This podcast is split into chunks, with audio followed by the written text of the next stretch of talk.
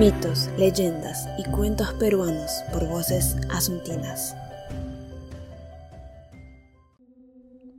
En el departamento de Arequipa cuentan que hace mucho tiempo, por la imaginación de los habitantes del pueblo de Tambo, corre la historia de un difunto sacerdote que siempre fue mezquino, así que tuvo que penar sus culpas. Dicen que solía aparecer a las 12 de la noche junto al altar mayor de la capilla, justo donde él había sido capellán. Pero era curiosa y fantástica su aparición, puesto que lo hacía sin su cabeza.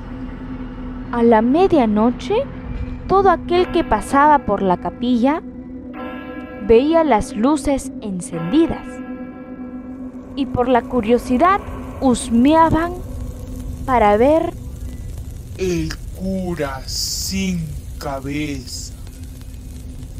¿Cómo así lo llamaban? Cuentan que un día, después de las ceremonias, se cerraron las puertas de la capilla, desalojando la sala. Pero un joven que se había quedado dormido quedó aprisionado en el pequeño templo. Y cuando despertó, temió de su situación. Encerrado y con las velas encendidas misteriosamente, empezó a llamar a gritos y a golpes, siendo en vano sus llamados a tan altas horas. De pronto, se asombró al ver aparecer una figura en el altar. Era el cura sin cabeza. Sus piernas flaqueaban y ya desmayaba.